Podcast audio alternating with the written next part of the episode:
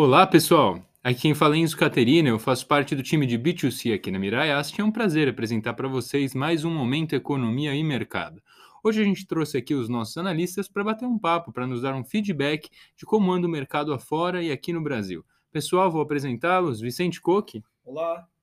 Marco Aurélio Barbosa. Oi, pessoal. Pedro Gaudi. Opa, pessoal. E Júlio Égidos. Olá. Então, pessoal, como de praxe, vamos começar aqui batendo um papo com o Júlio. Júlio, o que, que você tem para dizer para nós sobre indicadores, como que anda o cenário global, Alemanha, Reino Unido? É bom, vamos, vamos começar é, lá do, do, exterior, né, do mundo. É, a gente teve uma, duas semanas anteriores aí uma certa turbulência, é, tanto uh, na Itália como no Reino Unido. Tivemos decisões de política econômica muito, muito fortes e, e o mercado refletiu isso é, num cenário que a gente está observando em que, em setembro, a gente teve um super setembro, na verdade. 25 bancos aumentaram, no, no total, 17 pontos percentuais da taxa de juros. Então, há uma coordenação dos bancos centrais ao, ao redor do, do, globo em torno da questão da inflação galopante, que está aí já é, surgindo realmente. Inclusive, o Brian hoje falou que, que a política monetária é, é, nos Estados Unidos vai ser mantida por, por por um tempo prolongado, num patamar restritivo, numa taxa elevada. É, e realmente isso se reflete é, numa economia que vai desaquecendo. Né? Saíram hoje os dados do PMI na Alemanha, zona do euro e Reino Unido. É, ao contrário, apenas a, a, a, o Reino Unido veio com uma taxa em alta, né? mas no, na zona do euro veio em queda, a Alemanha veio em queda, é, os dados americanos também mostram uma forte queda é, no PMI. Uh, e realmente é, essa dosagem da política monetária ao redor do mundo vem, vem, sendo aí um norteador aí de decisão dos bancos centrais.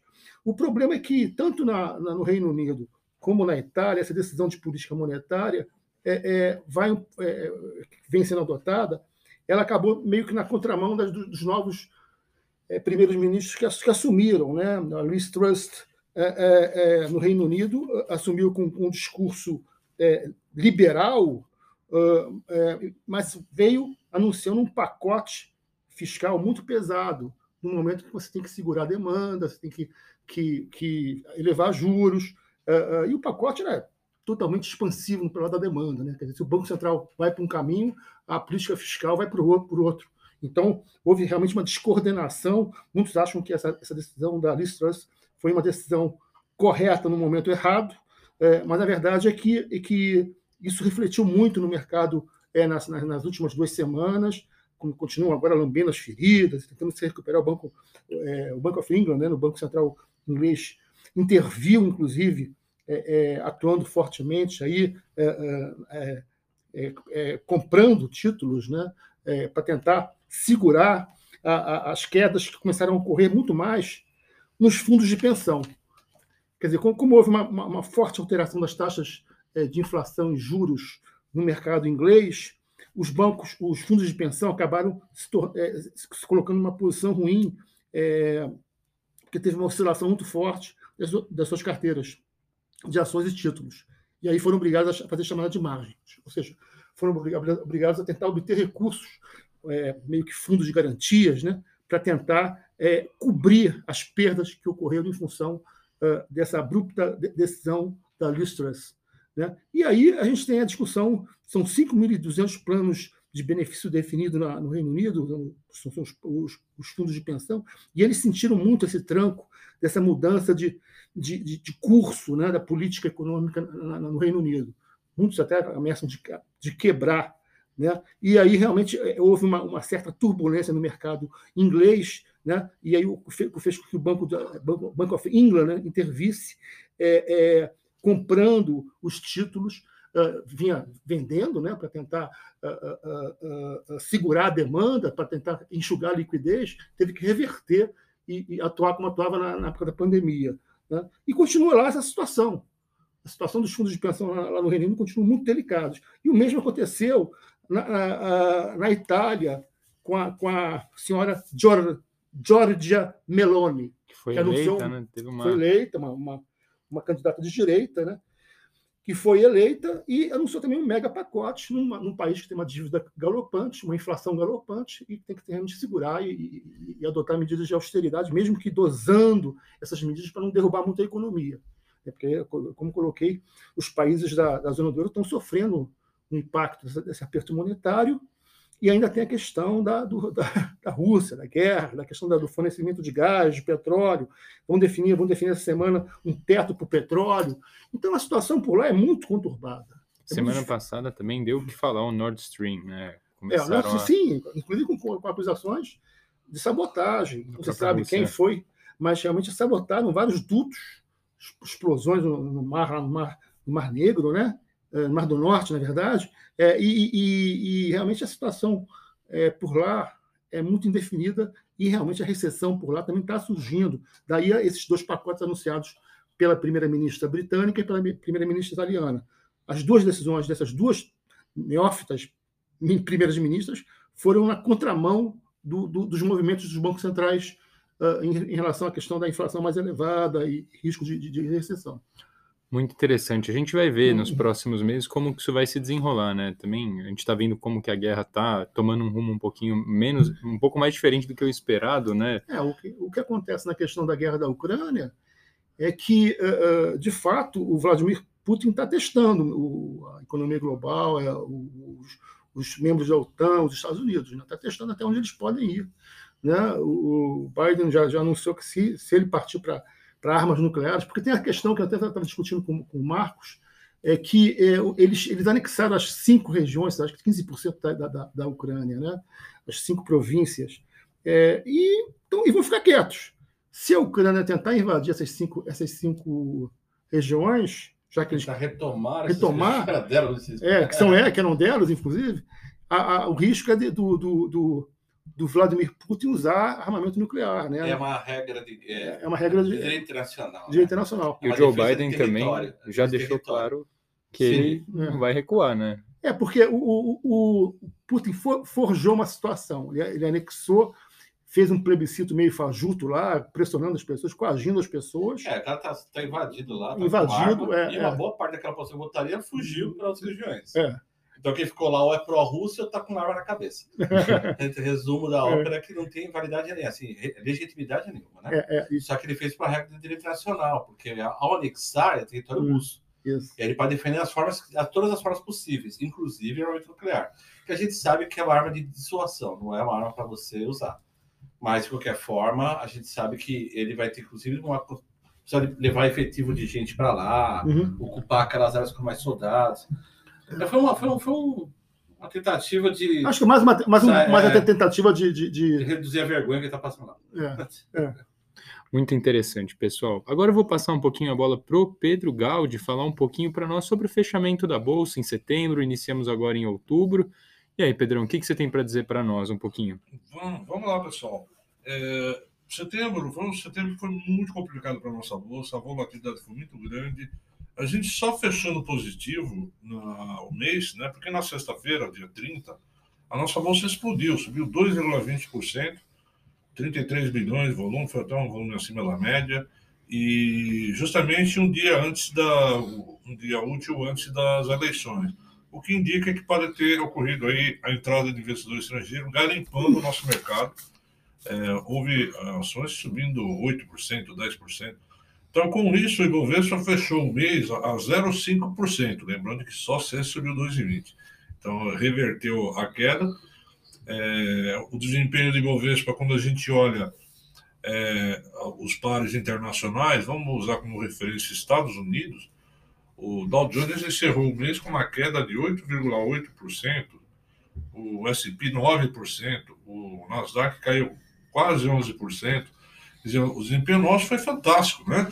Em, em termos de desempenho de bolsa, e se a gente olhar também, como o Júlio falou, a economia, né? O Brasil tá, é um país que acaba sendo diferenciado aí, enquanto não tá, tá, a inflação está subindo, aumentando juros, a gente está aqui com juros estabilizados e inflação decrescente. É, nesse nervosismo todo, o dólar, por exemplo, subiu 4,3% no mês, fechou a 5 e praticamente 5,39, né? quase 5,40. Ultrapassou? Chegou a ultrapassar o euro, né? Até sexta-feira estava acima do euro. E quando a gente. Isso no mês de setembro. Agora, quando a gente olha no ano, uh, o Ibovespa estava perdendo fôlego ao longo de setembro e o acumulado ano positivo ainda estava para baixo de 2%, conseguiu com essa alta de, de sexta fechar com 5% de alta. E vamos de novo na comparação para ver o desastre que está lá fora. É, então, o Ibovespa sobe no ano 5%, o Dow Jones cai 21%, o SP cai 25% e o Nasdaq cai 33%. É, dólar no ano, fechando a 139, é, você tem uma valorização do real em 3,3% no acumulado do ano. Isso muito foi o primeira, primeiro trimestre do ano né, que teve desempenho mais forte. É, bom, é isso. A, a gente é, teve o pregão hoje, pós-eleição. O nosso mercado está bem forte em relação aos seus pares lá fora, continua esse movimento. É, aparentemente, o mercado gostou do resultado da eleição, mas vamos ver. É um mês que promete muita volatilidade, porque vai ter segundo turno. Né? Então, vai, é, vai ter muito ruído lá em Brasília, política e tudo mais. É, mas, enfim, estamos bem na fita. Né? É, fluxo de investidor estrangeiro, no dia 29, é, houve uma saída líquida, houve uma entrada líquida de 188 milhões de reais. No, no acumulado do mês, negativo 46 é, bilhões de reais e no ano positivo é, 70 bilhões de reais. É, vamos ver, porque o resultado do fluxo de investidor estrangeiro do dia 30, que foi essa alta de 12,2%, acontece é, justamente amanhã, né, quando a, a B3 divulga o, os dados de fluxo. Bom, agora eu queria, Enzo, eu queria é, passar a falar, então esse foi o fechamento da Bolsa no mês, né? Eu queria falar sobre Vale agora, né? A Vale, ela divulgou um comunicado muito importante na semana, nessa semana, é, é, a empresa já havia sinalizado isso em uma reunião com analistas, de que ela quer fazer o split é, de atividades, né? E onde ela separaria a, as atividades de ferrosos e não ferrosos. Ou seja, minério de ferro fica, fica na Vale e vai ter uma nova empresa que vai ficar com níquel e cobre.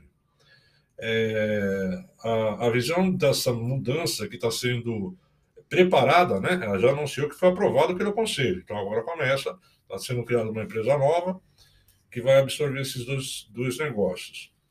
É, primeiro, é, esses produtos, esses metais, eles vão ter um valor absurdamente alto lá na frente, porque eles são componentes de baterias de carros elétricos.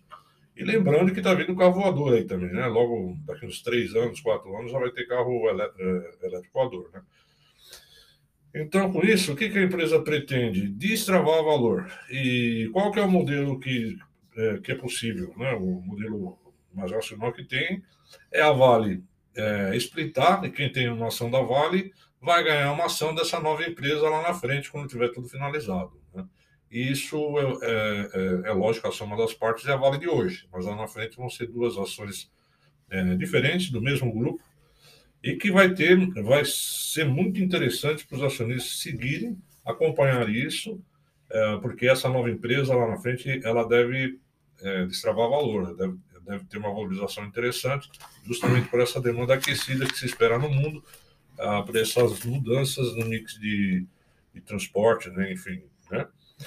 É, então vamos aguardar, Vale fica no radar. Quando eles soltaram essa notícia na semana, a, a, ação da Vale chegou a subir 6% no, no pregão, quer dizer, o mercado recebeu muito bem a notícia, apesar de já ter sido sinalizado. Só que, como o Conselho aprovou, a coisa vai começar a andar.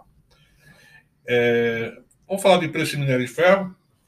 A gente não pode esquecer que essa semana na China é feriado, eles estão parados, literalmente, a semana de ouro deles, né? Que eles chamam lá, né? Quando tem feriado na China é para valer, né? Não é, brincadeira. Né? Não é pouca coisa, né? Semana, semana de feriado inteira. É e, o que acontece? O preço do minério de ferro referencial nesse período ele sai de cena, porque Dalian, né, é, todos esses grandes portos eles ficam parados por causa do feriado. É, e aí você acaba tendo referência de Singapura, né? É, mas é, é, o da China, é o da China mesmo, Dalian que o mercado olha. Qingdao e Dalian. Qingdao, Qingdao faz tempo que não sai porque Porto lá está parado por causa do isolamento de Covid. Então perde o referencial. O mercado olha quem dá, mas como está parado lá, o pessoal passou a olhar Dalian. Como o Dalian agora para por causa de feriado, o pessoal olha a Singapura. Minério de ferro é um bicho diferente. Né? É, bom, o que eu queria falar de preço de minério de ferro? é que essa época do ano, normalmente, apesar da China estar tá, é, tendo um retrocesso de atividade por conta dessas ilhas de isolamento de Covid, normalmente nessa época do ano, mais para o final do ano, a indústria siderúrgica, historicamente, ela tem uma evolução de atividade. Né? Já começam os estoques estão baixos, né? estoques de aço, e de minério também. Então, eles começam a acelerar isso, é, se preparando para o ano novo. Então, eu entendo que o preço do minério a 100 dólares que está sendo negociado hoje, ele deve se manter ao longo dos próximos, do, do, desse último trimestre do ano. Né? E aí fica a história. O mercado meio que se divide em relação a preço. Muitos analistas usam 80 dólares, 90 dólares no, no fluxo de caixa, considerando anos né, de, do valuation e tudo mais. Só que assim, é, é usar por usar, né? porque é, não é que é Kinder Ovo, mas é, depende muito da economia da China, é, o fluxo dela de, de aquecimento. E a gente, eu entendo que esse ano é o ano da briga com a Covid. O ano que vem, talvez, o primeiro trimestre ainda a gente veja essa brincadeira, mas tão logo eles consigam eliminar esse, esse risco de, de pandemia de novo né, no, no país, uh, eles, vão, eles vão pôr o pé no acelerador, porque, logicamente, lá a história do governo para crescimento é muito diferente do resto do mundo. Então, preço de minério de ferro para o ano que vem pode trazer surpresas positivas. E quanto ao petróleo, né, é, eu só queria dizer, o preço do petróleo está na faixa de 85 a 90 dólares. Né? É, por conta da recessão que se anuncia no mundo, é, a OPEP vai nessa semana aqui, quarta-feira, para ser mais exato, ela deve anunciar uma redução de produção e oferta de petróleo, justamente porque eles estão entendendo que, como a demanda cai, é, mesmo é, esses níveis de produção vão gerar uma pressão baixíssima no preço do petróleo, então eles vão reduzir, vão reduzir a oferta. Sinal disso é que hoje o preço do petróleo já subiu 4%, 4% 5%, está bem forte. É, e até a reunião a gente vai ver isso. Agora, preço de, de petróleo, se houver essa, essa contenção de oferta, ele pode se segurar aí nos 90 dólares até testar 100 dólares mais para frente, mas vai depender muito do, do, grau dessa recessão no mundo, que aparentemente não vai ser um, um, uma crise tão simplista aí como se imagina, principalmente na Europa, né? Então, isso pode bater no preço do petróleo sim, diferentemente do que eu vejo no preço do, do minério de ferro. Bom, do meu lado era só para trazer essa novidade da Vale, da Vale, né? Falar do mercado de fechamento para a gente se atualizar e falar da Vale, que é uma notícia muito positiva para a empresa. Muito bacana. É, eu, eu, eu acredito também que talvez seja esperado essa nova movimentação da China no começo do ano que vem, né? Até porque a situação política lá é bem diferente da nossa, né? Eles, imagina, o povo tá, tá nesse, nesse vai e vem de lockdown de Covid faz mais de um, dois anos, né? Então, acredito que o governo deva ficar de olho nisso também, né? Nos, nos tempos que virão. É. Cabe, cabe destacar que agora em outubro tem um encontro do Partido Comunista Chinês, aquele encontro que acontece de 5 em 5 anos, e é um encontro que realmente é um, é um marco, né? É um marco divisor aí o Xi Jinping vai ser reconduzido ao poder, mas, mas tem uma série de decisões que são importantes é, na China nesse período. É, ver os planos de investimento, é infraestrutura, é, é, é, isso aí que acaba mexendo com o preço do minério. É, isso aí. Beleza, então, pessoal. Agora, a minha pergunta vai para o Marcão. Marcão, você pode comentar um pouquinho sobre os dados de crédito uhum. que a gente tem mais recentes? Poxa, vamos lá, então, Enzo. É, saiu os dados de crédito aqui no finalzinho da semana passada, de setembro os dados de agosto do sistema de crédito brasileiro, né? O Banco Central divulga mensalmente esses dados. E eu achei legal trazer algumas coisas que eu acho que o nosso ouvinte aí não deve saber sobre o setor, sobre crédito no Brasil. E eu queria compartilhar com vocês e até para reforçar um call aí é, no setor bancário, né? Vamos lá. É, crédito ampliado do setor. É o crédito chama crédito ampliado ao setor não financeiro, ou seja, o dinheiro que é passado entre os intermediadores e uh, as empresas não financeiras, semana passada é, do interbancário, coisa desse tipo. Ele atingiu, em agosto, 14,3 trilhões de reais, o que representa 152% do PIB. Ou seja, ele é três vezes praticamente, ele é, é 50% maior que o PIB, né?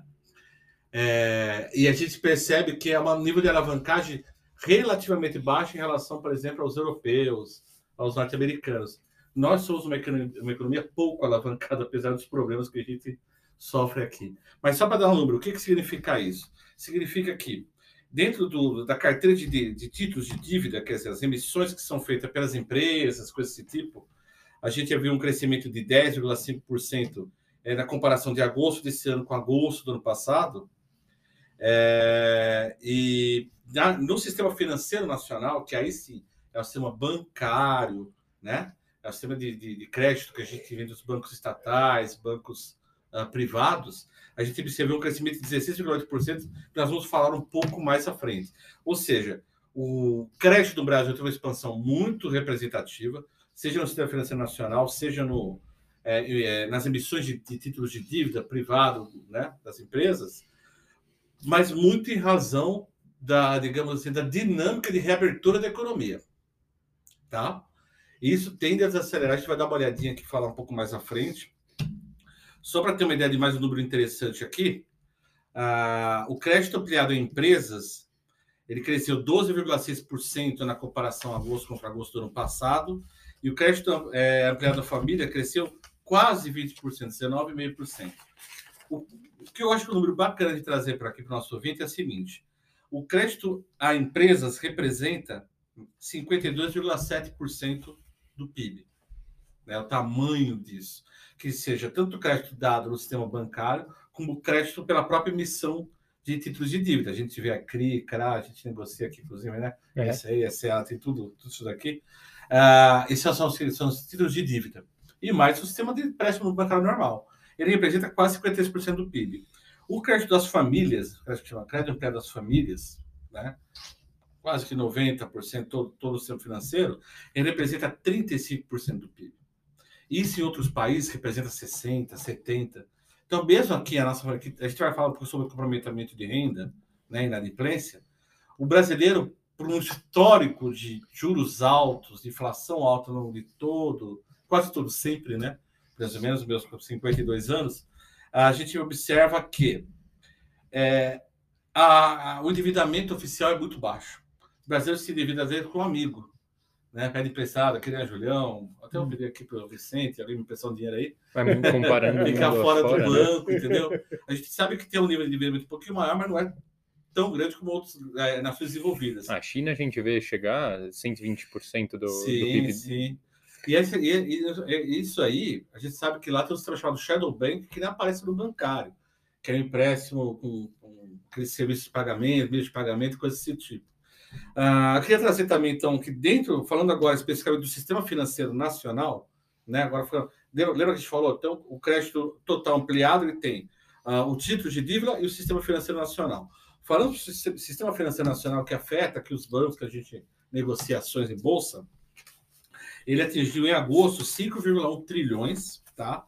representando esse crescimento de quase 17% na comparação anual sendo que na pessoa física o crescimento foi de 20,7% e na PJ 11,5%. O que, que significa é, especificamente isso daqui, falando em termos de crescimento de pessoa física? É exatamente um pouco do que a gente está vendo da queda do desemprego e do aumento da, da abertura de serviços. Então, esses dados, é, setor bancário, de crédito, ele conversa muito com macroeconomia. Estava sendo muito com o Júlio de manhã, porque o que acontece? Essa reativação da economia fez com que as pessoas usassem mais o cartão de crédito, uhum. ah, os pequenos serviços são pessoas. É, eu não sei nem se as MEIs entram com, com, com, jurídica, mas especificamente muita coisa ligada próximo das MEIs, que às, às vezes essas é, micros e pequenas empresas usam o cartão do proprietário, não é o, não é o PJ, usa o PF. Então, assim, PF pessoa física, tá, gente? Né? Prato feito. Não, prato feito. então, o que acontece? A gente percebe que a reativação da economia está por trás desse, entre aspas, boom de consumo. E muito desse crescimento aqui na pessoa física vem de cartão de crédito também, né? Uh, e consignado, no limite em que o desemprego cai, o consignado dá uma melhorada, né? Até porque ele está ligado à folha de pagamento. Uh, uma coisa interessante também para falar para o nosso ouvinte em relação à taxa média de juros, que foi divulgado, e é bem interessante. Aqui. É bacana, vamos lá. Vamos lá, que é assim, ó. É, no sistema financeiro nacional, você tem dois tipos de empréstimo, os livres e os direcionados. Os livres são aqueles que o banco decide se vai prestar para você ou não. Tá? Ele vai lá pegar uma captação, ou recurso dele vai prestar para o Enzo. Então, ele tem lá um sistema ou automatizado ou um gerente que fala empresta para o ex ou não empresta para o ex. Esse é um sistema livre, precisa no banco. Tem outro sistema que chama direcionado. O que é direcionado, por exemplo? BNDES é um direcionado. Você tem uma fonte de recurso em que você, a empresa se enquadrar naquele perfil, ele se enquadra a tomar aquele recurso para fazer um investimento. No caso do BNDES, a empresa toma recurso para fazer investimento. Uh, no caso, por exemplo, de Casa Verde Amarela, tem um recurso lá direcionado que é para você é, adquirir o seu imóvel, né? Então, são recursos direcionados. Tem um recurso livre. No, a taxa de juros média cobrada ao ano nessas duas modalidades era de 28,7%. Não é uma taxa baixa. Uma taxa aqui dessa nos Estados Unidos na Europa é uma loucura de se pensar. Embora estamos caminhando para isso, né? Uh, nos, do, na taxa, especificamente nos recursos livres, a taxa média para pessoa física, não, nos recursos livres, então vamos lá, gente, voltando. É, direcionados e livres. O mix deles dá uma taxa de 28,79%. Especificamente nos recursos livres, a taxa média de juros ao ano é de 40,6%. Eu vou começar a falar arredondado, tá, gente? 41%. Nesses 41%, que é a taxa média de, de, de, de eh, cobrada né, nos empréstimos dos recursos livres, uh, para a pessoa jurídica, essa taxa fica em torno de 22,8%, 23%. Muito mais, muito mais brando do que. Exato, isso porque aqui tem muito PJ, tá? Muito capital de giro que é efetivamente caro. Quando você vai para é, categorias empresas, a taxa é bem menor que isso, tá? Porque haja retorno para cobrir 28,23%. É, 23%. Na pessoa física, essa taxa média, para mim, para você, para o Júlio, aqui, Vicente, Pedrão, está em torno de 53% ao ano. O que é uma taxa muito alta. Então, isso aqui é um inibidor de consumo. E olha só, essa taxa, a taxa de pessoa jurídica subiu quase 7 pontos percentuais em um ano. Na pessoa física, 13,4, ou seja, os bancos encontraram, eles encontraram espaço para aumentar a taxa de juros, entendeu? Isso afetou o quê? Afetou o spread, o spread deles. O que é o spread? O spread é, eu capto com o CDB aqui com o Enzo a 10 e passo para o, o juro aqui a 30. Meu spread é 20, tá? Meu spread seco, minha intermediação, a uh, de intermediação financeira bruta é 20. Os bancos estão atuando hoje com 18 um spread de, é, spread de 18,6 pontos percentuais. Uma alta de 11 em um ano. Ou seja, por isso que o retorno, né, o, o, o retorno on equity, o ROE, o ROI, dos bancos subiu bem nos últimos quatro trimestres. Um dos motivos é essa margem com o cliente. Ou seja, por mais que esteja aumentando a nossa competição bancária, os bancos já têm muito espaço para arbitrar taxas bem altas. Então, assim, é, o nosso nível de concentração bancária é muito alto e redunda nesse spread que, convenhamos, hein? Uma operação é muito comum no mundo ter um spread tão alto assim, entendeu? Uhum. Se você, você captar num custo bom e repassar no custo Três vezes bom. Muito, três vezes bom. Isso aí. Bom, muito boa. muito bom. Muito boa, exatamente. Marco, uma, eu tenho uma dúvida que ficou na, na sua frase. É, uhum. Quanto que roda, você tem uma ideia de quanto que roda isso no exterior, nos Estados Unidos, ah, na Europa? Um número por cima? Eu não tenho, né? Eu posso chutar, que eu vou chutar, mas é um chute do bem, tá, gente? Calculando aqui uma. Eu lembro que no subprime, na época do. Eu vou chutar, mas é uma outra época, tá? Só para ter uma ideia de uma noção histórica, um dado que é real. No subprime, os bancos captavam. Tinha banco que captava 1,5, 2 e repassava 8, 10, até 20. O subprime tem umas taxas maiores, né? ele tem uma, dado que tem uma curva de inadimplência maior. Então, é, o que, que acontecia? Lá naquele mercado subprime, você tinha uma, uma, uma, uma taxa que multiplicava muito pelo custo. Então, o spread estourando, dava 8, 10, 11, que é um spread altíssimo no mercado americano. Entendeu? Ainda mais num, um crédito que era hipotecário, né, imobiliário. No, o normal é, é você ficar. É, esse, esse, esse spread tem que ficar acima do chama de custo de equity é, do banco. Então, se o custo de equity do banco é 10, ele tem que ficar em 11, 12, entendeu? Ficar acima. Tem um spread é, de taxas. Eu, assim, mas é, hoje atual eu não sei como é que está, até porque tem muito crédito direcionado uhum. lá. Uhum. Esse crédito direcionado, que é subsidiado por governos, com esse tipo de tesouro, ele distorce um pouquinho. Mas o que eu quero dizer é que, assim, no Brasil existe uma consideração bancária muito forte. Quando a gente entra aqui para entender onde está crescendo a pessoa física, a gente vê é, cartão de crédito, né? Consignado. Então, assim, consignado tem um risco baixo, cobra baixo, um risco baixo, tem um spread positivo. Cartão de crédito é muito alto o spread, porque o risco dele é muito alto, entendeu? Não é que ele é muito alto o spread, ele cobra uma taxa alta, porque o risco da O risco é, dele é menor. É, é, maior no caso do, do cartão de crédito. Uma, uma, saiu, saiu na mídia semana passada o spread, a taxa da hipoteca estava em torno de 6,5% a 7%. Então, uma taxa de referência em torno de 3, 3,25, que foi definida agora, esse seria o spread, né? Essa diferença, né, Marcão? É, exato. A é, questão é. seria esse spread. Ah, isso para uma hipoteca classe A, uma hipoteca não subprime. Não subprime. Uma parte subprime é, já chega a 20. É, é. Entendeu? Então, porque uma taxa estruturada muito baixa na economia, os caras começaram a criar esses produtos para a gente que com risco muito alto para poder melhorar o retorno. Melhorando o retorno, melhorava o lucro dos bancos, pagava mais bônus. Né? Então, o risco absurdo na época para você poder rentabilizar, porque quando a taxa que, que acontece, Enzo? Eu acho que isso aqui meus colegas sabem tão bem ou melhor que eu. Quando a taxa estrutural está muito, perdão, muito baixa, muito próximo, ou, uh, na real, neutra ou negativa, você forma as chamadas bolhas. Por quê? Uhum. Você corre para ativos de risco e começa a ter uma uhum. corrida para esse ativo de risco. No caso, lá foi imobiliário, já foi até tulipa, né? Uhum. Mas, digamos assim, você tem isso para é, é, essa coisa apreciativa, o preço infla. Entendeu? Tudo que é um retorno maior, porque você tem. Tudo que você tem de retorno, você tem que imaginar o seguinte: você é um gestor, você tem um passivo lá que exige para você uma meta para você remunerar. Hum, entendeu? Então, sempre todo dinheiro tem um custo, menos o custo taxa livre de risco da economia. Ponto. Ah, nesse aspecto, é, a gente está falando nesse 18,9 que justifica ainda o nosso. Tem que contar, obviamente, com a margem do mercado, com a margem é, da linha de FII dos bancos, mas justifica um pouco desse lucro alto que os bancos estão tendo, tá? Isso, agora vou falar um ponto que pode bater um pouco nisso, nesse spread, que é a inadimplência. A inadimplência no Brasil está sob controle, ainda está sob controle, aumentou 0,1 ponto percentual, está em 2,8, quando você olha no agregado. Mas se você olhar no crédito livre, porque no crédito direcionado ele é muito baixo mesmo, é um dinheiro que vem relativamente carimbado para clientes relativamente carimbados, grandes empresas, uhum. funcionários públicos, uh, ou então mutuários que podem pagar aquilo. É um dinheiro que tem um custo baixo, então o spread dele é menor de 5 O consignado entraria nesse, nesse rol? O consignado federal, eu, eu não sei dizer, eu, eu acho que não, mas tem algumas linhas de pessoa física, eu até falei como dinheiro, mas como pessoa física que entra. Eu acho que o mobiliário entra no direcionado, uhum. né? Uhum. A hipoteca, é um direcionado, descritivo, tipo, minha casa verde amarela, minha casa verde amarela. Uhum. Eu já tive dois, já misturei dois programas. É. Bom, resumo da ópera, vocês entenderam. É, o direcionado é um risco menor. Mas no, no crédito livre, então a inadimplência no direcionado tá, é 1,2%. Uh, mas no do recurso está em 3,9%. Uhum.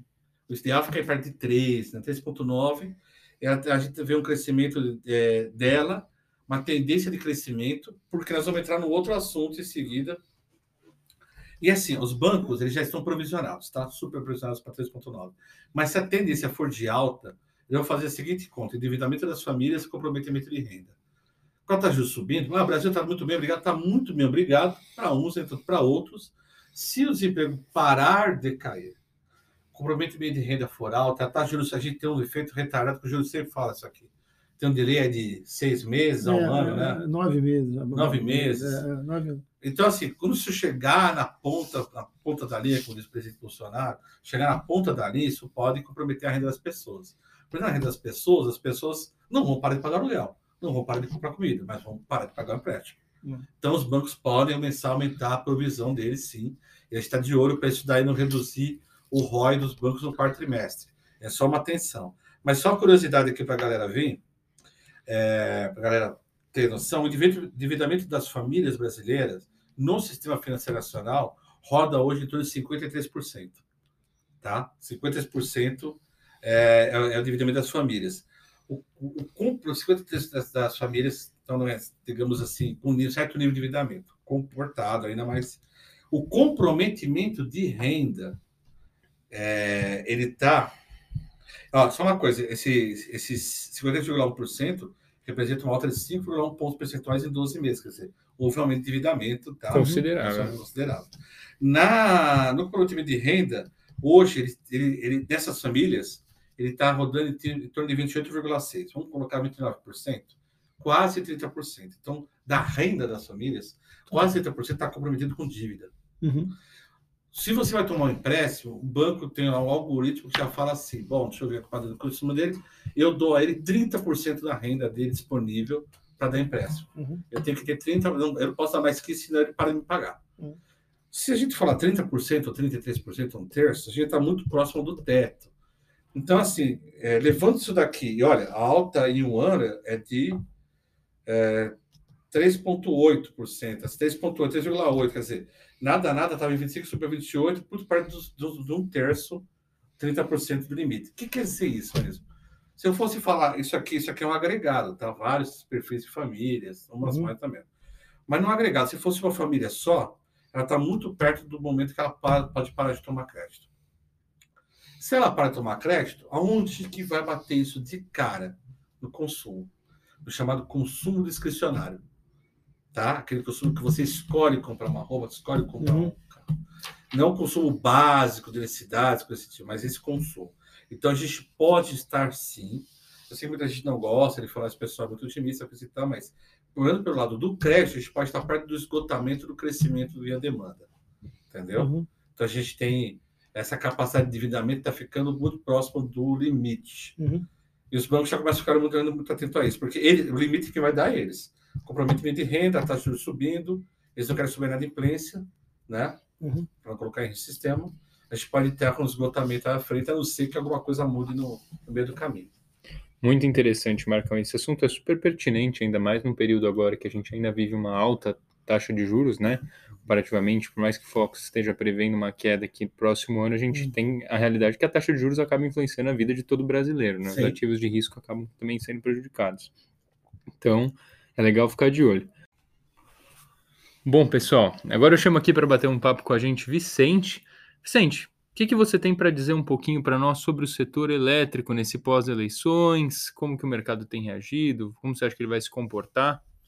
Olha, Enzo, eu, eu, nós já estamos é, sugerindo as ações da Eletrobras, né, assim, bastante tempo, é, e eu continuo ainda, só que agora eu estou estendendo um pouquinho mais o prazo. Se, se antes a, as ações da Eletrobras, elas, é, pelas características defensivas e pelo grande potencial que a empresa tem também de as ações de, de valorização, se nós estávamos recomendando para o período de eleições, agora eu vou estender um pouquinho mais esse prazo. Eu, vou, eu acho que, que é interessante ter ações da Eletrobras, inclusive até dezembro deste ano, porque o que acontece?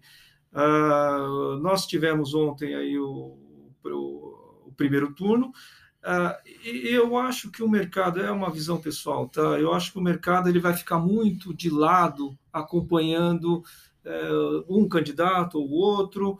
Uh, e não só isso, eu acho que essa, é, essa questão de mercado ela vai se tornar mais clara quando é, for anunciado o novo governo, né? a composição do novo governo, os ministros, as secretarias e o próprio plano de voo do, do governo que, que, for escolhido. Que, que for escolhido. Então, Uh, eu acho que as ações da Eletrobras ele atende muito bem esse período aí, os próximos três meses aí é, é, é muito interessante. E é, eu queria destacar aqui que na semana passada o novo CEO lá, o Wilson Ferreira Júnior, ele delineou um pouquinho o plano estratégico da, da Eletrobras, em que a gente destaca que houve, é, eles estão é, planejando o crescimento em geração e transmissão, é, estão pensando também na diversificação da, da, das matrizes, né, de, eles vão é, pretender colocar um pouquinho mais de, de projetos eólicos e solares, é, porque hoje a, a, grande parte da geração da, da, da Eletrobras, que é também a do país, ela é fundamentalmente hidrelétricas, né, é, hidráulica. Então, se, se tem um projeto para você diversificar um pouquinho essas matrizes. Ah, também foi destacado ali na, na, na, no, no, plano que a, empresa pretende tirar proveito é, dessa nova regulamentação do Mercado Livre, em que estará em vigor a partir de janeiro de 2024 em que é, consumidores de alta tensão abaixo de meio megawatts de consumo, eles vão poder ter acesso também a esse mercado livre.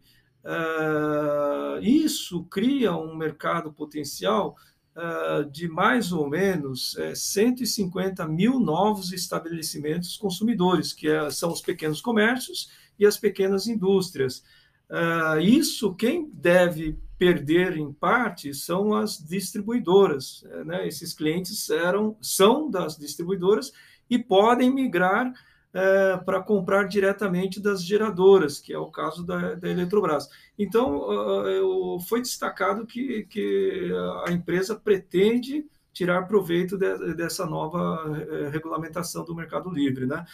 E um ponto que, de destaque é que se pretende é, fazer a migração das ações é, da Eletrobras para o novo mercado, ou seja, vai ser tudo transformado em ações ON, é, vai ter um, uma melhoria, um ganho de, de governança em todos os aspectos, misturado, combinados com essa, essa, vamos dizer assim, com esse novo plano estratégico, eu acho que realmente é, as ações da Eletrobras elas devem apresentar é, boa valorização aí e, portanto, constituir uma, uma boa sugestão aí para os nossos investidores aí. Muito bacana, pessoal. Eu gostaria de agradecer a presença de vocês aqui em mais um Momento Economia e Mercado. Você que está nos assistindo também. E acho que considerações finais. Caso vocês tenham curiosidade, todos os dias, 8h50 da manhã, a gente tem o nosso call matinal, que é 2789-2197. Liguem lá, só lembrem de colocar no mudo e vocês vão ouvir os nossos analistas falando. Caso queiram fazer alguma pergunta, sintam-se à vontade também. A gente tem, acompanha a gente nas, nas nossas redes sociais, Mirai Asset Corretora, e tendo alguma dúvida, podem entrar em contato, a gente está à disposição. agradeço a presença de vocês novamente, pessoal. Muito obrigado. Tchau, tchau. tchau, tchau.